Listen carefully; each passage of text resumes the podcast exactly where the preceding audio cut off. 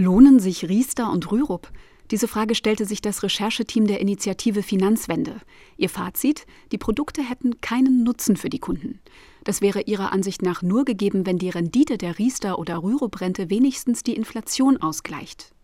Weil die Europäische Zentralbank eine Inflation von 2% anstrebt, nutzten die Studienautoren diesen Durchschnittswert für ihre Berechnungen. Britta Langenberg, Leiterin des Bereichs Verbraucherschutz bei Finanzwende, zum Ergebnis. Von den 22 untersuchten typischen Riester-Angeboten erreichte kein einziges die Zielmarke von 2%. Im Marktmittel lagen die Verträge bei rund 0,8 Prozent. Bei den 89 Rüro-Produkten kamen nur 2 auf 2 Prozent Rendite. Im Mittel lagen die Verträge bei einem Prozent. Britta Langenberg über die Gründe. In der Sparphase mindern die Kosten sehr stark die Erträge, die beim Kunden ankommen.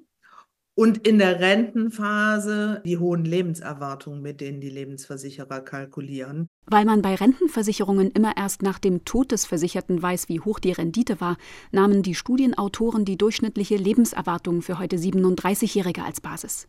Die liegt für Frauen bei 90 und für Männer bei 86 Jahren.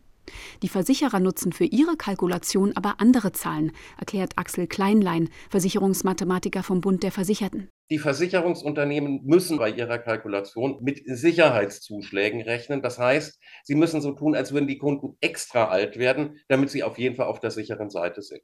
Um das eingezahlte Kapital samt 2% Rendite wieder herauszubekommen, also real keinen Verlust zu machen, müssen heute 37-Jährige bei Riester mindestens 99 Jahre alt werden, bei Rürup sogar 100. Was Finanzwende bei der Rechnung außen vor gelassen hat, sind die staatlichen Zulagen, die Riester-Sparer bekommen, und die Steuervorteile für Rürup-Sparer, also die individuelle Rendite. Britta Langenberg. Die kann je nach staatlicher Förderung, je nach Steuer besser ausfallen. Bei der staatlichen Förderung ist das zum Beispiel der Fall bei Riester-Kunden, die sehr viele Kinder haben. Bei Riester gibt es jedes Jahr 179 Euro, für jedes Kind nochmal bis zu 300 Euro. Wer schon einen Riester-Vertrag hat, sollte besser nicht vorschnell kündigen. Bei Rürup geht das sowieso nicht. Britta Langenberg empfiehlt, den Vertrag zu Beginn der Rentenphase zu optimieren. Meist können Versicherte zwischen verschiedenen Auszahlmodellen wählen. Langenberg rät zu einer möglichst hohen Anfangsrente durch die höhere Rente haben sie halt ihr Geld schneller wieder zurück.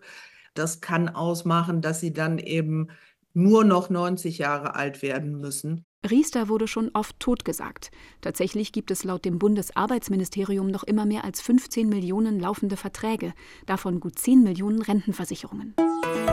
RBB 24 Inforadio vom Rundfunk Berlin-Brandenburg.